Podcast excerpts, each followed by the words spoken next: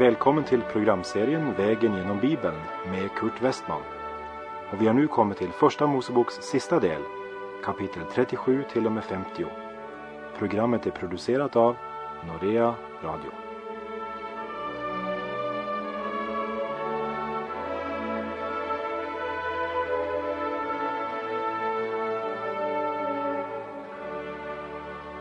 På vår väg genom Bibeln har vi nu kommit till Första Mosebok kapitel 41. Vilken skillnad på Josefs yttre förhållanden. I förra kapitlet var han i fängelset, bortglömd och räknad som brottsling. Och i det här kapitlet ska vi uppleva att Josef blir frigiven för att tyda faraos drömmar. Och han upphöjs av farao till att styra hela Egyptens land så att endast farao stod över Josef. Äntligen har vi väl mest lust att säga när Josef förs ut från fängelset och in i kungens palats. Ja, vi kan tydligt märka Guds allsmäktiga hand i det som nu sker. För hela detta kapitel är genomsyrat av Guds suveräna visdom och makt. Ja, äntligen nu kan vi se att Gud är med Josef. Josefs styrka, det var att han också räknade med att det var Gud som styrde när hans förhållanden var fruktansvärda och allt tycktes gå honom emot. Han såg Gud också i svårigheterna. Allt det Josef har upplevt från tiden hemma i trygghet hos sin far Jakob och då han blev slängd i brunnen av sina bröder och senare såld som slav till Egypten, tiden i Potifars hus och sedan bli oskyldigt dömd och tillbringa flera år i fängelse. Allt det här har förberett Josef för den uppgift som nu ska bli hans och som Gud i sin visdom har berett för att genom Josef frälsa hela Jakobs hus, även Josefs bröder. Från att eh, ha varit slav och tjänare för de kriminella som satt i fängelset leder Gud honom till triumf och ära i kungens palats. Men det som är viktigt att komma ihåg för oss är att Gud var lika nära Josef när han blev kastad i brunnen av sina bröder som när han kör i sin kungliga vagn och alla bugar sig till jorden för honom. Må Gud hjälpa oss och ge oss nåd att alltid se Gud i våra liv oberoende av yttre omständigheter. Kapitel 37 talade om Josefs drömmar. Kapitel 40 berättar om munskänken och överste bagarens drömmar. Och kapitlet vi nu har kommit till, kapitel 41, börjar med orden Två år därefter hände sig att farao hade en dröm. Vid den här tiden i mänsklighetens historia så spelade drömmar en central roll. Drömmar hade stor betydelse. På den här tiden så blev ju människorna inte uppfostrade genom tryckta böcker och tidningar och radio och television. Men genom att vara tillsammans, umgås, genom naturen och genom uppenbarelser och då ofta i form av just drömmar. Det är inte nödvändigt idag det, när vi har den fullkomliga uppenbarelsen i Guds ord. I Hebreerbrevets första kapitel och första vers så står det I gamla tider talade Gud många gånger och på många sätt till fäderna genom profeterna. Men i denna sista tid har han talat till oss genom sin son. Jag tror att det i vår tid och i vår kultur kan vara svårt att verkligen förstå den betydelse som en bestämd dröm kunde ha vid den här tiden. Genom faraos dröm blir den unga pojken alltså förd inför farao, den mäktige kungen. Precis som Daniel blir förd inför Nebukadnessar och båda ska uttyda drömmar. Vi läser i kapitel 41 här och vers 2 till och med 7. Och han såg sju kor, vackra och feta, stiga upp ur floden och de betade i vassen. Sedan såg han sju andra kor, fula och magra, stiga upp ur floden. Och de ställde sig bredvid de förra korna på stranden av floden. Och de fula och magra korna åt upp de sju vackra och feta korna. Därefter vaknade farao. Men han somnade åter in och såg då i drömmen sju ax, frodiga och vackra, växa på samma strå. Sedan såg han sju andra ax skjuta upp, tunna och svedda av östanvinden. Och det tunna axen uppslukade det de sju frodiga och fulla axen. Därefter vaknade farao och fann att det var en dröm. Farao har en dröm och så står det i slutet av vers 4. Därefter vaknade farao. En dröm, en händelse eller ett ord kan bli till en tankeväckare. Många blir genom detta väckta ur den sömn som kallas likgiltighet. Men så börjar vers 5 med orden men han somnade åter in. Ja, man slår snabbt ifrån sig tanken. Man glömmer evigheten. Men farao får en ny påminnelse och det står i slutet av vers 7. Då vaknade farao och fann att det var en dröm. Förstod han inte det efter den första drömmen? Att det var en dröm? O ja, har du sovit och drömt och så vaknar du, det är klart att då vet du att det var en dröm.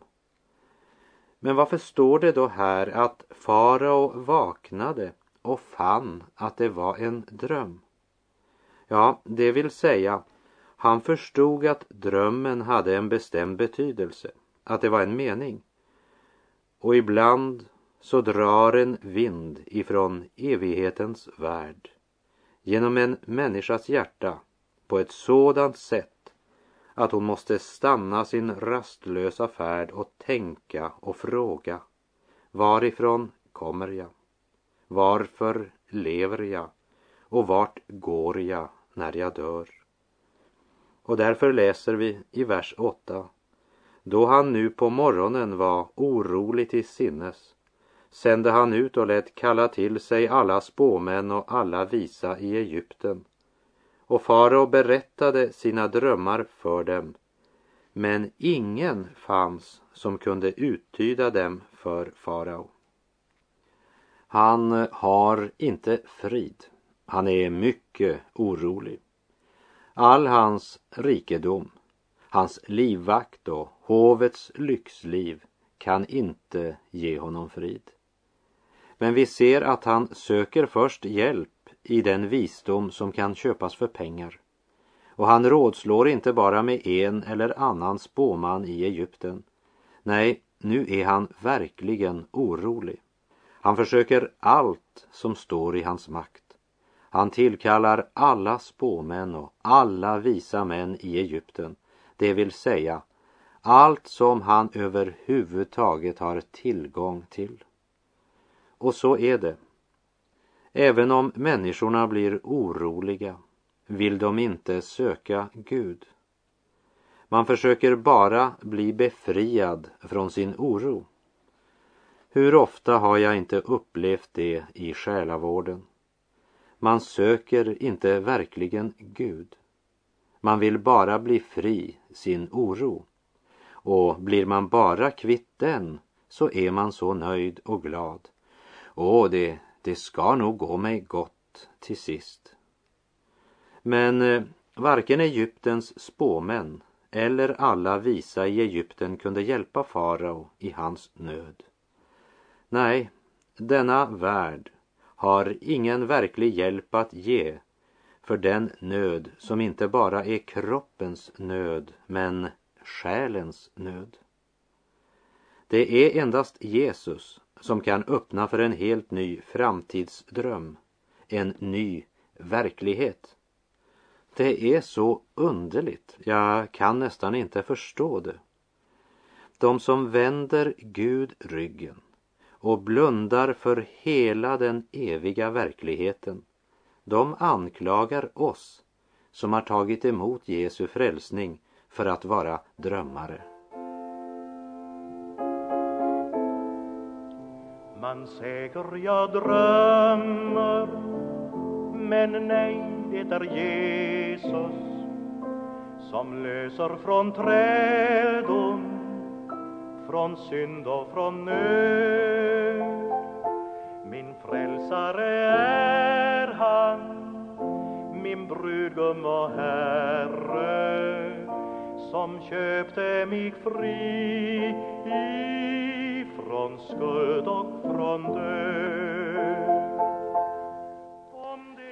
Stackars farao.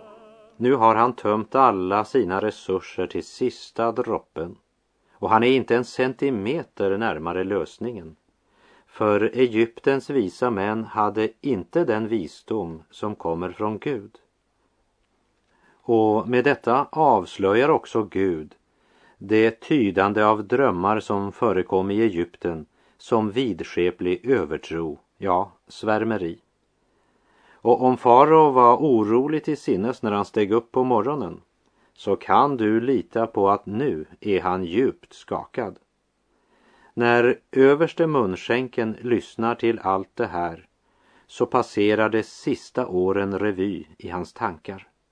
Han minns honom som kunde uttyda drömmar och att det han sa, det skedde. Det Josef hade talat, det hade munskänken fått erfara, det hade verkligen hänt. Josefs ord var verkligen att lita på. Så minns munskänken sina egna ord. Han hade lovat Josef att när det gick honom väl och han blev fri så skulle han nämna om Josef för farao. Och han hade inte bara glömt att berätta det hela för farao, men han hade alldeles glömt Josef. Och när han just hade blivit frigiven hade det nog inte kostat så mycket att berätta om Josef.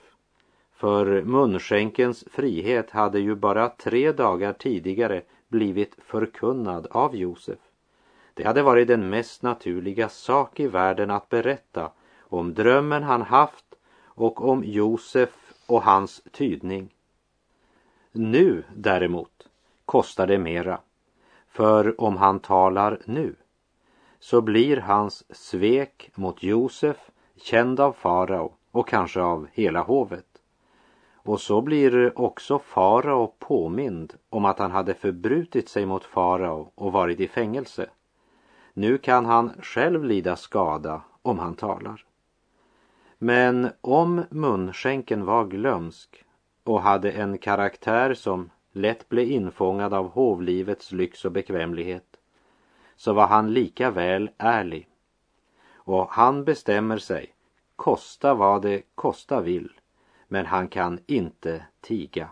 Och så läser vi i vers 9 till och med 13. Då talade munskänken till farao och sade jag måste idag påminna om mina synder.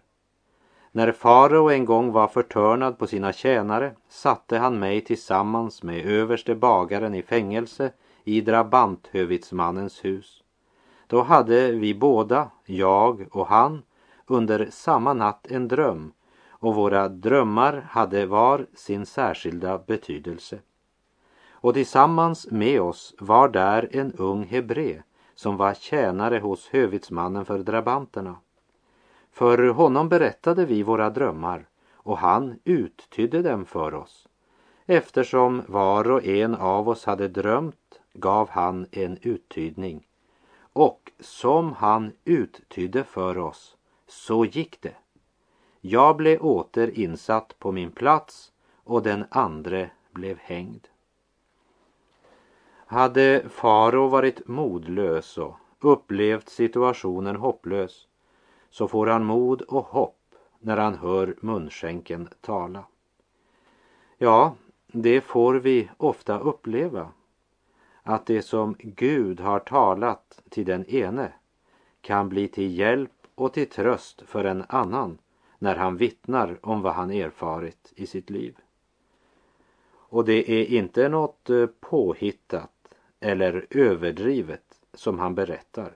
Det är rätt och slätt sanningen. Och munskänken han har haft en väldig och stark upplevelse. Hans dröm, tydningen och uppfyllelsen. Men när han nu träder fram för farao så talar han inte först och främst om upplevelsen. Han säger inte jag vet råd. Om ingen annan vet vad farao ska göra så vet jag. Jag vet vem vi ska sända bud på. För jag har nämligen upplevt följande.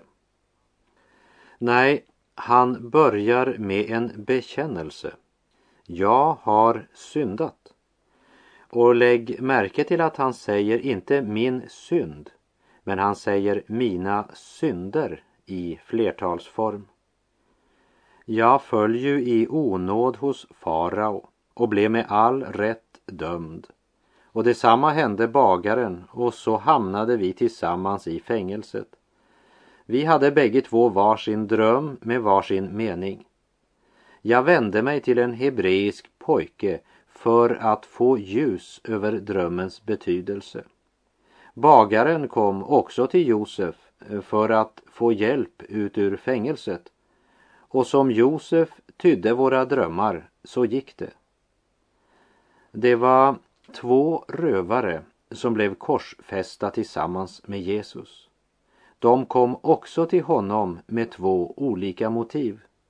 Den ene rövaren säger Är du Guds son, så hjälp dig själv och oss.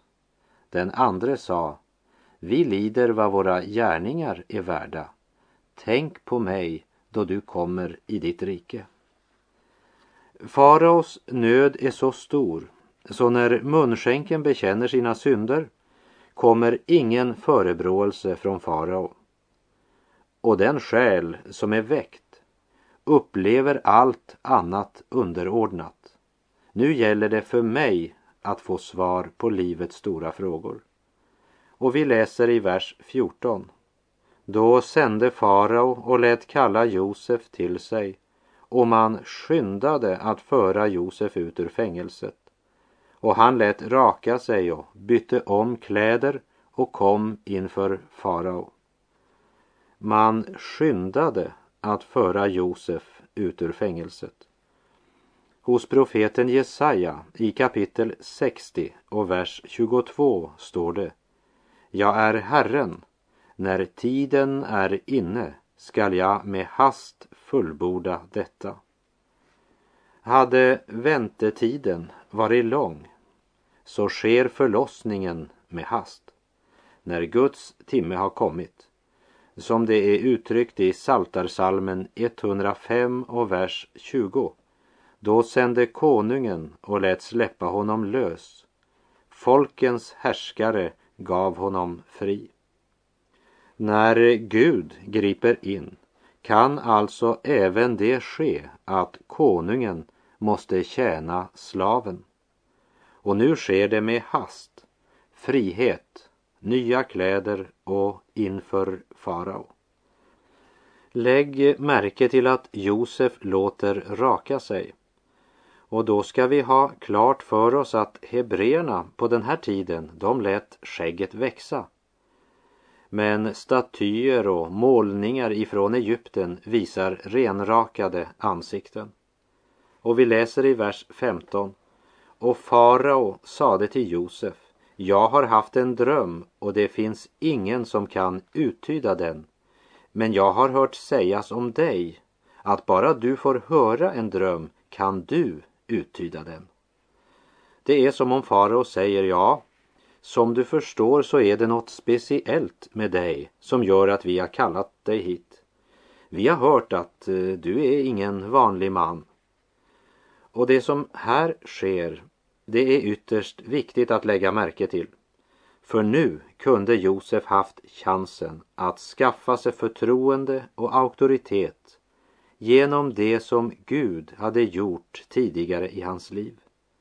Han kunde ha hänvisat till både bagarens och munskänkens drömmar, berättat om hur han, Josef, hade givit tydningen och så visat till att båda delarna verkligen hade hänt, precis som han hade sagt. Och så kunde han ha sträckt på sig lite och så sagt, du har kommit till rätt man, farao. Bara berätta din dröm för mig, ska vi nog finna en lösning. Men Josef har hela tiden vandrat med Gud, också de år han var i fängelset. Och hans svårigheter, lidanden och milt sagt orättvisa behandling har inte gjort honom bitter men ödmjuk. Och därför ljuder det så hela hovet kan höra det. Som vi läser i vers 16. Josef svarade farao och sade i min makt står det inte, men Gud ska ge farao ett lyckosamt svar. Än en gång möter vi vittnesbördet som är den ton som fyller Josefs hela hjärta. Inte jag, men Gud.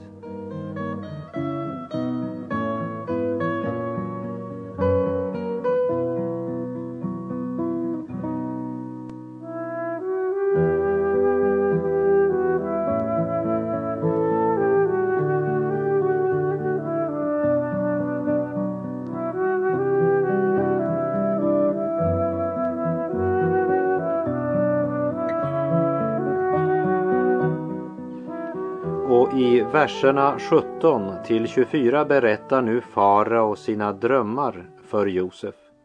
Och vi läser från vers 25 till och med 37. Då sade Josef till farao, faraos drömmar har en och samma betydelse. Vad Gud ämnar göra, det har han förkunnat för farao. De sju vackra korna betyder sju år de sju vackra axen betyder också sju år. Drömmarna har en och samma betydelse. Och de sju magra och fula korna som steg upp efter dessa betyder sju år. Så också de sju tomma axen, de som var svedda av östanvinden. Sju hungerår ska nämligen komma. Detta menade jag när jag sade vad Gud ämnar göra, det har han låtit farao veta. Se, sju år ska komma med stor ymnighet över hela Egyptens land, men efter dem skall sju hungerår inträffa, sådana att man ska glömma all den förra ymnigheten i Egyptens land, och hungersnöden ska förtära landet, och man ska inte ha något minne av den förra ymnigheten i landet, för den hungersnöds skull som sedan kommer, ty den ska bli mycket svår. Men att farao har haft drömmen två gånger, det betyder att detta är av Gud fast bestämt och att Gud ska låta det ske snart. Må nu alltså farao utse en förståndig och vis man som han kan sätta över Egyptens land. Må farao göra så. Må han också förordna tillsynsmän över hela landet och ta upp femtedelen av avkastningen i Egyptens land under de sju ymniga åren. Må man under dessa kommande goda år samla in allt vad som kan tjäna till föda och föra ihop säd under faraos vård i städerna för att tjäna till föda och må man sedan förvara den så att dessa födoämnen finns att tillgå för landet under de sju hungerår som ska komma över Egyptens land. Så ska landet inte behöva att förgås genom hungersnöden. Och det talet behagade farao och alla hans tjänare. Hur är det möjligt att Josef säger i vers 16 men Gud ska ge farao ett lyckosamt svar? När svaret är att det ska komma hungersnöd och som Josef sa, den ska bli mycket svår. Ett lyckosamt svar, betyder inte frihet från prövningar och svårigheter. Men det betyder att Gud berättar om den stora olyckan som ligger framför. Så att du kan bli bärgad undan den om du bara handlar efter det du har hört. Om du blir en budskapets görare.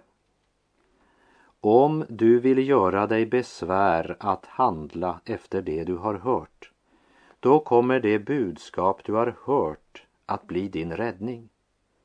Ja, du kan ju tänka på vad som hade hänt om farao inte handlat i förhållande till det budskap han fick av Guds tjänare. För eh, som Josef sa, detta är av Gud fastbestämt och Gud ska låta det ske snart. Tänk om farao hade sagt, ja, ja, ja, det är helt okej okay att du inrättar ditt liv efter det här, men jag kan inte tro att jag med min makt och rikedom ska uppleva sådan hungersnöd. Om Gud finns så, så påstår ju du han är kärleksfull och är han det så sänder han inte hungersnöd. Nej, det här är ingenting för mig. Men hör nu här, min vän. För de som trodde på budskapet och för de som inte trodde väntade dem alla en hungersnöd och den blev mycket svår. Det var faraos lycka att han trodde budskapet och handlade därefter. Ett teoretiskt ja är inte nog, min vän. Och även du får ett budskap och du måste handla. Gud vill ge dig ett lyckosamt svar. Han vill nämligen uppenbara för dig något som snart ska ske och det är att Guds dom ska gå över denna värld. Lycklig är den som tar vara på ordet från Gud. Gud spår lycka för dig, syndernas förlåtelse och evigt liv. Hör så ska din själ få leva. I Johannes kapitel 3 och vers 16 står det Ty så högt älskade Gud världen att han utgav sin enfödde son för att var och en som tror på honom inte ska gå förlorad utan ha evigt liv. Vad gör du med det budskapet? För det är till dig Herren säger detta, där du sitter vid din radio. Farao hörde och han trodde och han handlade efter det han hade hört. Vad gör du? Och med det så säger jag tack för den här gången. På återhörande om du vill. Herren vare med dig. Må hans välsignelse vila över dig. Gud är god.